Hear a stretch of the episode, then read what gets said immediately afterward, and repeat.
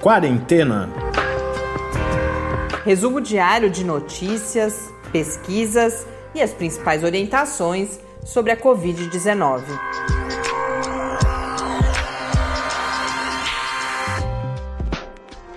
Quarentena, dia 170. Olá, começamos nosso centésimo, septuagésimo encontro aqui no Quarentena, neste primeiro dia do mês de setembro. Eu sou Mariana Petson. E eu sou Tarso Fabrício. Primeiro dia do mês de setembro em que a gente segue com novidades, como se estivéssemos em um, um momento já consolidado de controle e eventual queda na pandemia. Estou falando especificamente de planos do Estado de São Paulo para a retomada das atividades escolares já nos próximos dias. Eu detalho isso daqui a pouco. Temos novidades sobre a Epicovid também e é, também sobre o governo do Estado de São Paulo, uma declaração que me parece bastante improvável, para dizer o mínimo, sobre a vacinação no Estado. Mas nosso principal de tema de hoje são os testes, porque nós temos uma entrevista com uma pesquisadora do Centro de Estudos do Genoma Humano e de Células Tronco, que é um dos CEPIDs apoiados pela FAPESP, sobre o desenvolvimento aqui no Brasil de um teste diagnóstico para a Covid-19 que, diferentemente do que a gente tá mais, que a gente vê mais, que é aquele do, do swab, do chamado swab, que é aquele espécie de cotonete que precisa tirar uma amostra lá do fundo do, do nariz, esse é realizado com saliva. E além da facilidade maior de coleta do material, claro, há outras vantagens, como menor custo e uma simplicidade maior também no processamento desse material. A gente vai saber mais sobre isso daqui a pouco, mas eu começo pelos números. No Brasil, estamos nos aproximando dos 4 milhões de casos, devemos chegar a esse número amanhã, mais tardar na quinta-feira. Neste momento são 3 milhões 950 mil 931 casos. As mortes são 122.596 e nós voltamos ao patamar da cerca de 1.200 mortes diárias. 1.215 novas mortes foram registradas nas últimas 24 horas. Então, nos resta aguardar e observar os próximos dias para entender se o que, que está acontecendo, embora os comentários mais comuns na mídia, pelo menos, são de alguma estabilidade, alguma tendência de queda, mas se de fato houver, é tudo ainda muito incipiente, porque os números a gente vê que ficam ainda nessa variação. A gente teve alguns dias, teve o fim de semana, que tradicionalmente é mais baixo, alguns dias abaixo de mil, mas hoje a gente volta para 1.215. É claro que há uma correção do final de semana, que tradicionalmente acontece na terça-feira. Então, por isso que eu falo para a gente aguardar os próximos dias também. Embora hoje eu disse que a fala disseminada de que há algum controle, mas uma matéria hoje na Folha falou nessa tendência uh, de diminuição, mas deixa bem claro, e aí com a, a fala de alguns epidemiologistas, que não, não se trata de uma queda consolidada, acho que é o termo, uhum. que é aquele indicador que o professor Bernardino já falou aqui algumas vezes, que você precisa de pelo menos três semanas de alguns indicadores se mantendo abaixo de determinados patamares para que se possa ter um, uma leitura melhor se de fato alguma coisa mudou em termos de controle.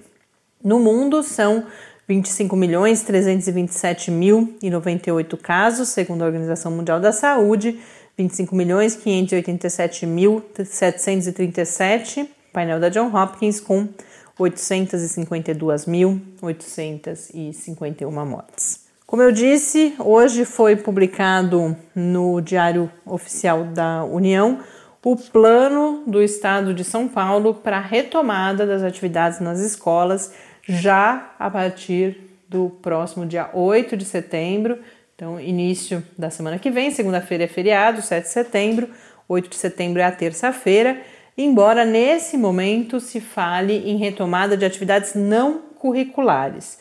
A retomada das aulas de fato já havia sido anunciado que estaria adiada para o início de outubro, mas também já estava previsto que houvesse alguma retomada agora. Agora, que atividades não curriculares são essas?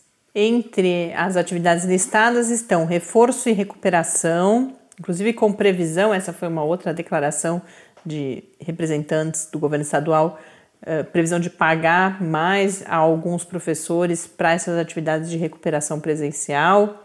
Então, reforço e recuperação, acolhimento emocional, orientação de estudos e tutoria pedagógica, plantão de dúvidas, avaliação diagnóstica e formativa, atividades esportivas e culturais, laboratórios de tecnologia, o uso desses laboratórios de tecnologia para o estudo e o acompanhamento de atividades online. Então a gente vê que é um rol bastante grande de atividades, mas há limitação de porcentagem de estudantes. Então seriam 20% do total de estudantes nas escolas estaduais e 35% nas escolas uh, municipais e particulares. Com prioridade, ah, só um detalhe antes: esse retorno se dará apenas para aqueles municípios pra, que estão nas regiões há pelo menos 28 dias na chamada fase amarela do Plano São Paulo. O retorno é opcional para os alunos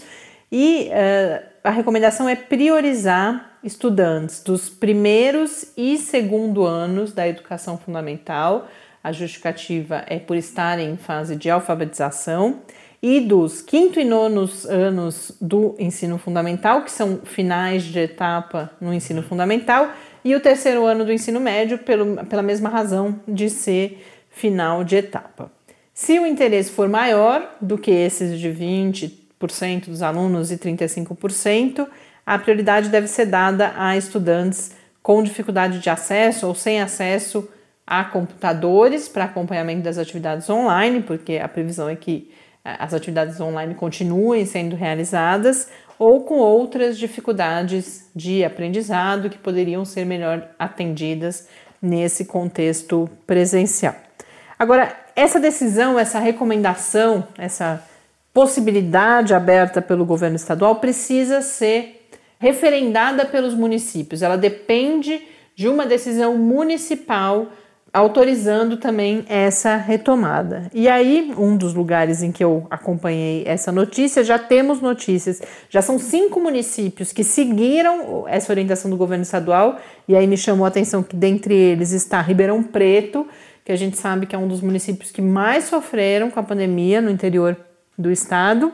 E por outro lado, nós já temos municípios, por exemplo, alguns da Baixada Santista, que já adiaram o início para 2021. Então, eu acho essa situação bastante complicada, não só pelo momento, a maior parte dos especialistas ainda diz que a retomada das atividades escolares é algo bastante precoce e que pode mudar para pior, é claro, o curso da pandemia, se é que nós temos nesse momento algum controle, esse controle pode ser perdido, a gente pode ter, há muitas evidências de que isso pode levar a uma elevação no número de casos, mas mais uma vez a gente não tem uma diretriz, embora, ok, há uma diretriz, a diretriz é essa, mas você não tem uma decisão centralizada, uma decisão que, que permita, por exemplo, um, uma direção única para todo o estado. E a gente sabe que ao longo de toda a pandemia, essa fragmentação,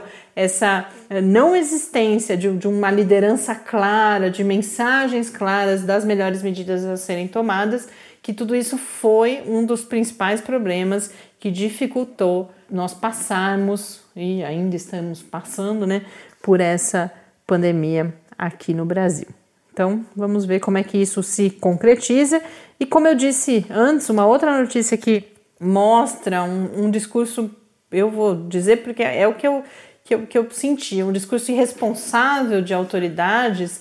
Foi uma declaração também do governo do estado, nesse caso do secretário de saúde, segundo o Globo, ele fez uma declaração, o Globo, o jornal, o Globo, ele fez uma declaração de que em junho de 2021 todos os 45 milhões, cerca de 45 milhões de habitantes do estado de São Paulo, estariam vacinados contra a Covid-19. Esta é uma declaração que, ao menos com tudo que eu tenho lido, e não é pouco, sobre as previsões para as vacinas no mundo, não faz muito sentido a gente pensar, a não ser que, como ontem comentávamos aqui, a preocupação de especialistas com a possibilidade de uma aceleração indevida de alguns processos de regulamentação e aprovação de vacinas.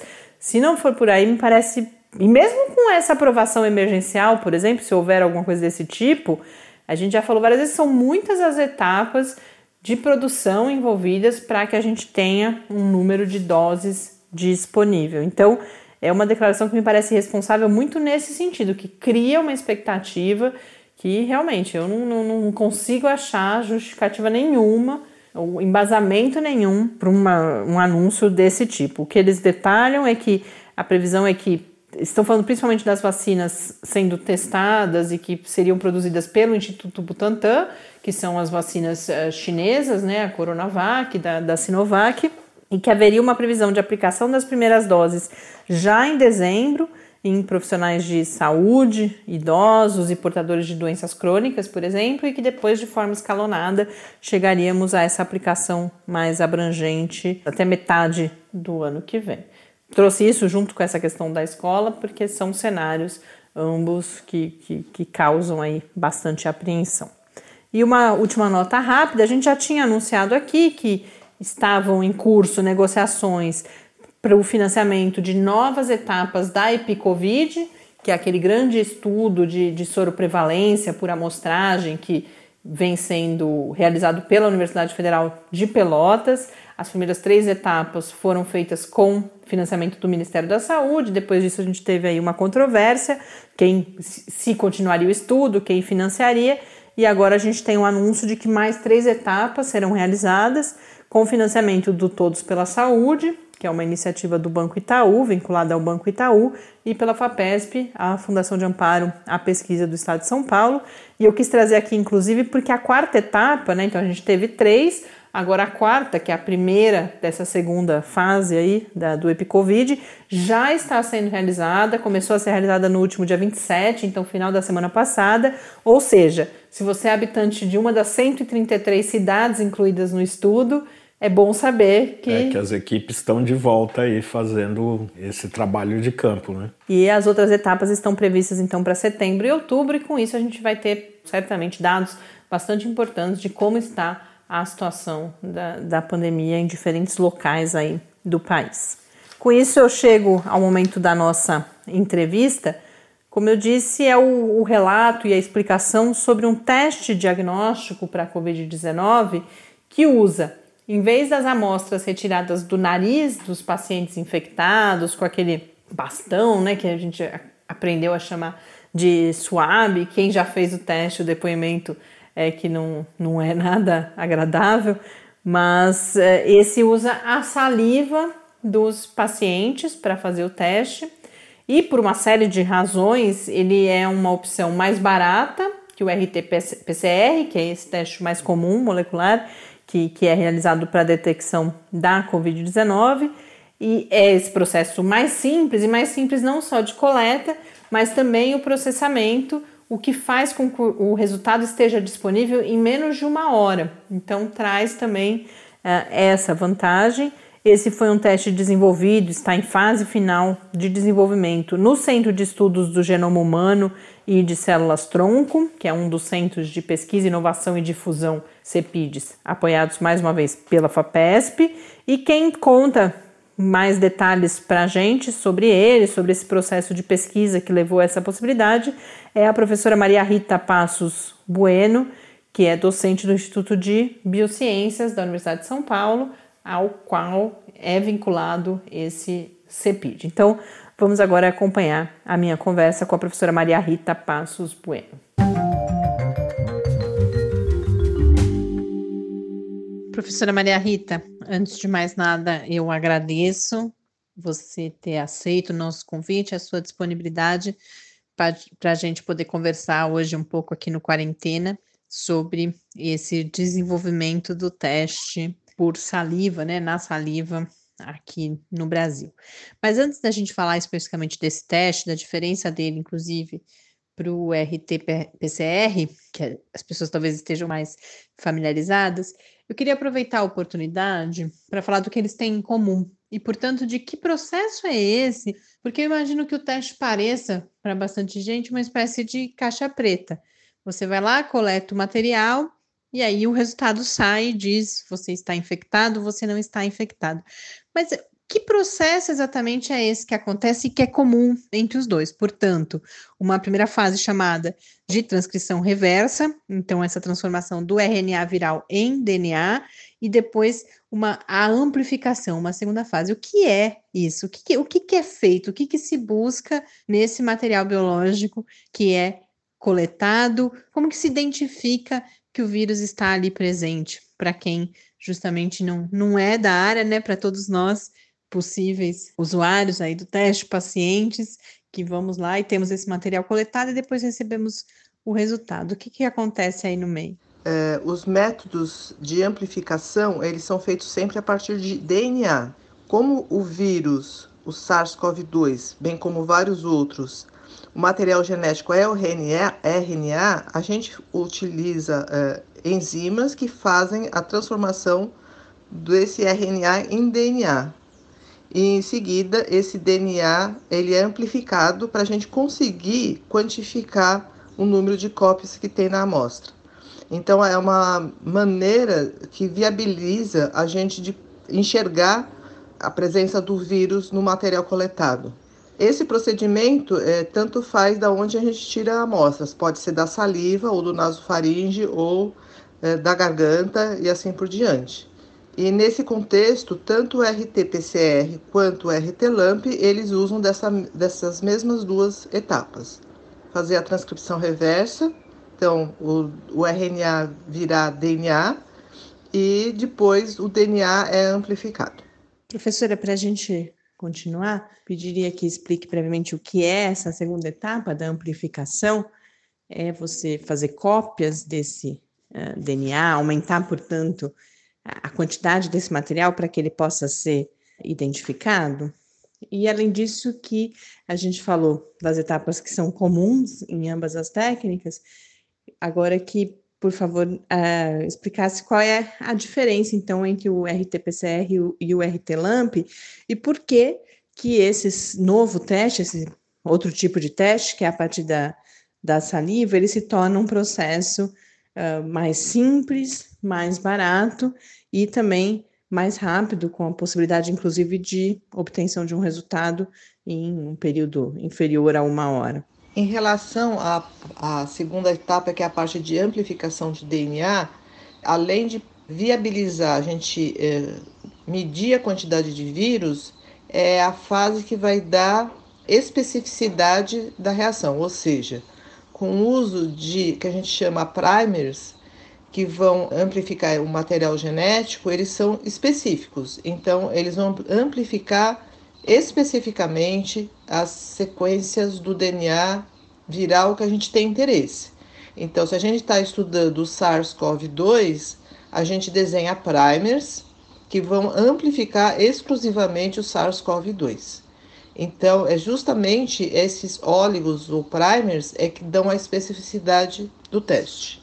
Em relação às diferenças entre os dois testes, se dá pelo uso das enzimas. Então, as polimerases que são usadas para amplificação são diferentes.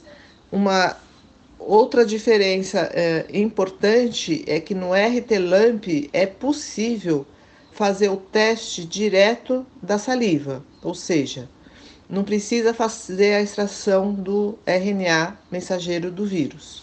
É justamente a, a possibilidade de fazer a, o teste direto da saliva que leva a uma redução importante do custo, porque elimina uma etapa e também possibilita economia de reagentes.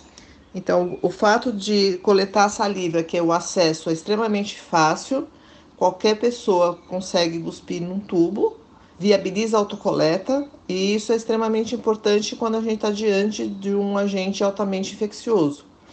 Então, as pessoas podem fazer a coleta em casa e depois essa amostra deve ser chegada ao laboratório. No momento, o que nós estamos fazendo? A gente entrega os tubos, as pessoas coletam e elas estão levando até à, à USP para a gente fazer os testes.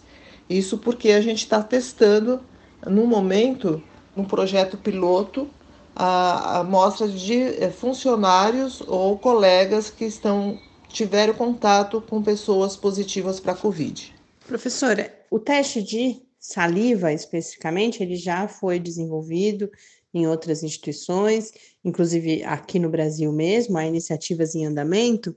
Então, eu queria entender qual é o desenvolvimento que é necessário, qual é o trabalho que o grupo de vocês, que o laboratório está realizando. Então, já existe uma técnica e o que que para não, não sei se é a adaptação dessa técnica ou se é o aprimoramento dessa técnica, mas qual é o trabalho ali de pesquisa e de desenvolvimento tecnológico que é realizado para que vocês cheguem agora nesse teste que, que está na, nas suas etapas finais de desenvolvimento. Um aspecto que eu queria registrar, que eu vi na divulgação, é que há uma questão também de, é, além de eventualmente outras etapas que, que serão descritas agora, uma questão de plano nacional de uma enzima que antes era importada e que isso também tem uma interferência na redução do custo do teste.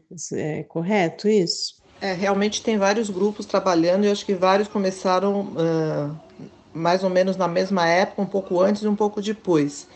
E um ponto que a gente tem trabalhado bastante é como garantir que as reações funcionam bem na saliva. Por quê? A saliva tem uma série de inibidores que podem interferir na reação. E se não tiver um controle desses inibidores, principalmente nas pessoas que tiverem pouca quantidade de vírus, a gente não vai conseguir detectar. Em vista disso, a gente trabalhou, a gente agora chegou num, com um tampão que a gente acha que está adequado que mostra que o, com o uso desse tampão a gente consegue inibir essas enzimas que tem na saliva e não perde a estabilidade do RNA uma vez que ele sai do capsídeo, né? Quando ele sai da, da capa, é, ele fica estável e não se degrada, possibilitando a realização da transcriptase reversa de maneira eficiente e, consequentemente, uma boa amplificação do DNA. Um outro ponto que se levantou, realmente, a gente está fazendo, gerando as enzimas, isso é uma colaboração com o professor Chuck Fará, do Instituto de Química da USP.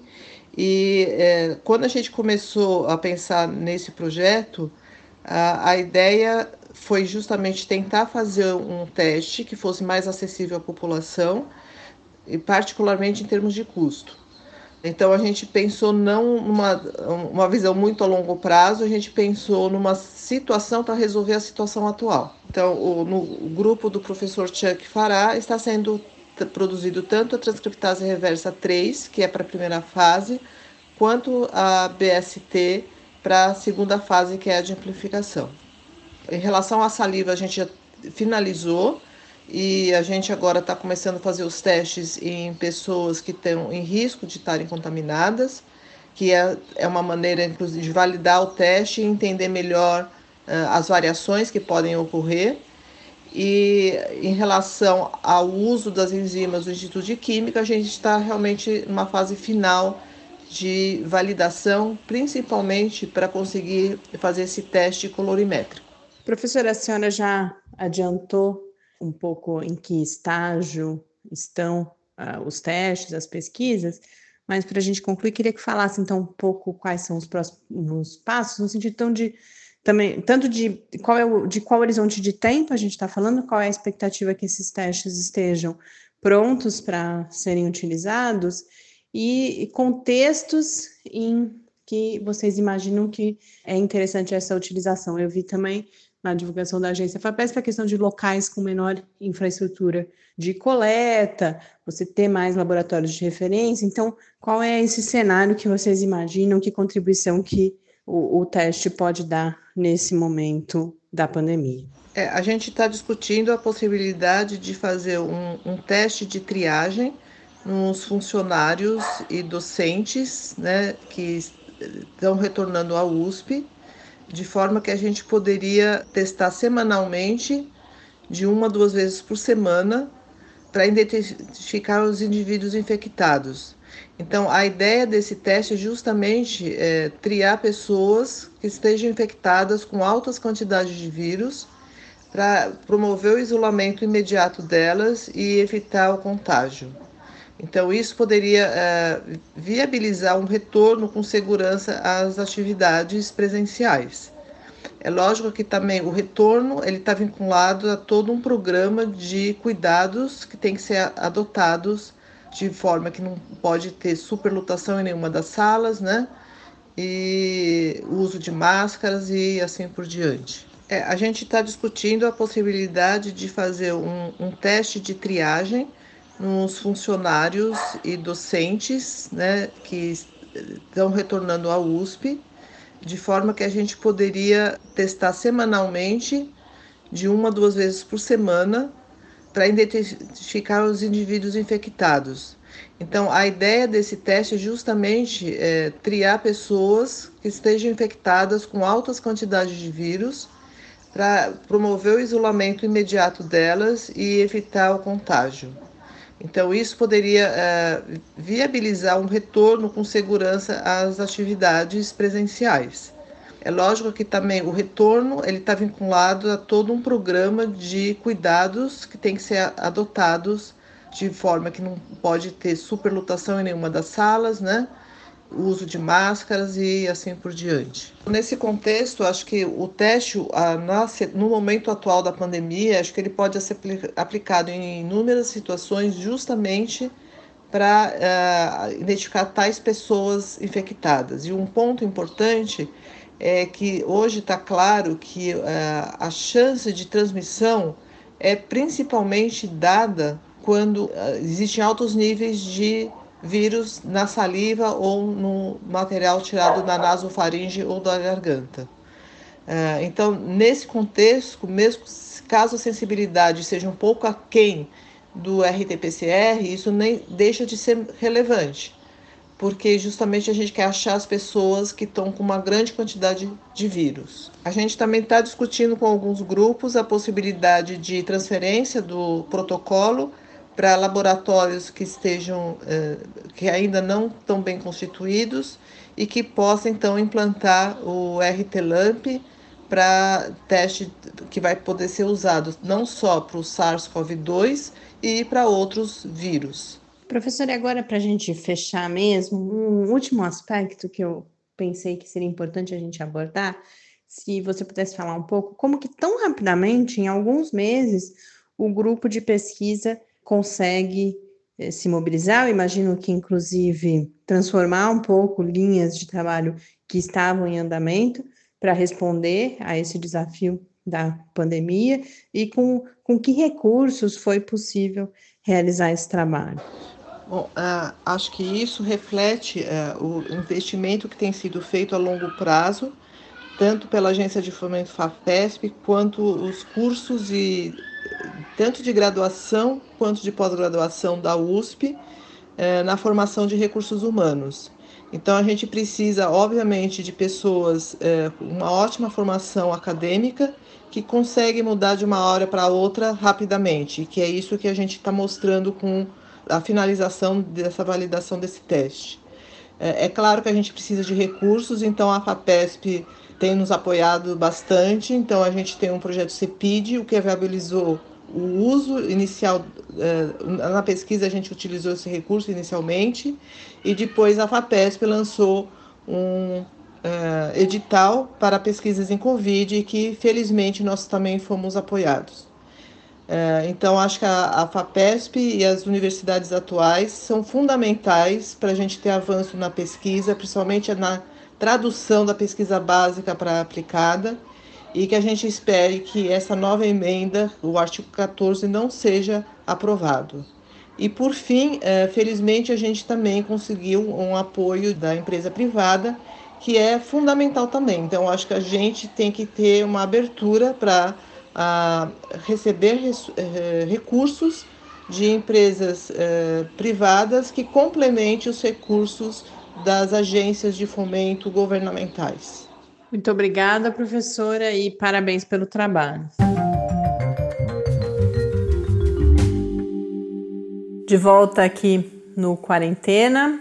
Nós ouvimos, portanto, a professora Maria Rita Passos Bueno, do Instituto de Biociências da USP, e quando ela fala da, da emenda desse projeto no final, para quem a gente já falou aqui, mas para quem não está acompanhando, há um, um, projeto de lei do governo do estado de São Paulo que, dentre outros eh, dispositivos, fala em retorno ao governo né, do que eles chamam de superávit ao final de cada exercício, de cada ano, de diferentes instituições, e dentre elas há justamente a FAPESP e as universidades estaduais. Então, a Universidade de São Paulo, a Unesp e a Unicamp.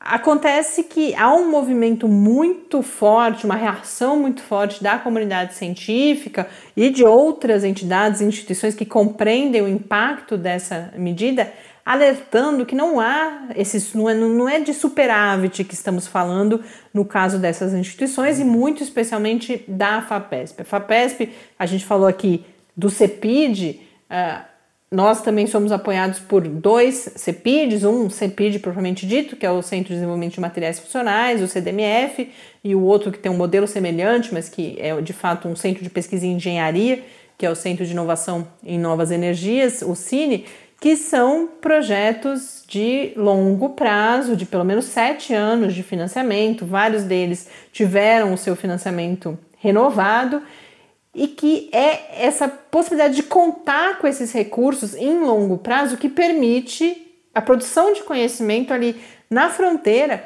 e de um conhecimento que já foi aplicado em várias ocasiões em inovações importantes para resolver os principais problemas brasileiros e que, como a professora destaca, agora também permitiram que vários desses CEPITs rapidamente se adequassem né? e, e se preparassem justamente reagissem com propostas para o enfrentamento da pandemia. E são esses recursos de longo prazo que, ao final de um ano para o outro, permanecem na fundação, mas não porque são sobras, e sim porque são reservas para honrar esses compromissos nos anos seguintes. E retirar esses recursos vai ter, sem dúvida nenhuma, a gente espera que isso não se concretize, mas caso se concretizasse, teria um impacto muito grande que a pandemia nos ajuda nesse momento a, entender melhor por que, que sempre se falou tanto da importância desse financiamento de longo prazo, que não só permite esse acúmulo de conhecimento, esse, esse desenvolvimento de, desse conhecimento, mas principalmente a formação dos pesquisadores que são capazes, por exemplo, esse foi o exemplo que a professora deu também, de rapidamente reagirem, mudarem muitas vezes as suas, os seus objetos específicos de pesquisa para coisas mais diretamente relacionadas à Covid-19.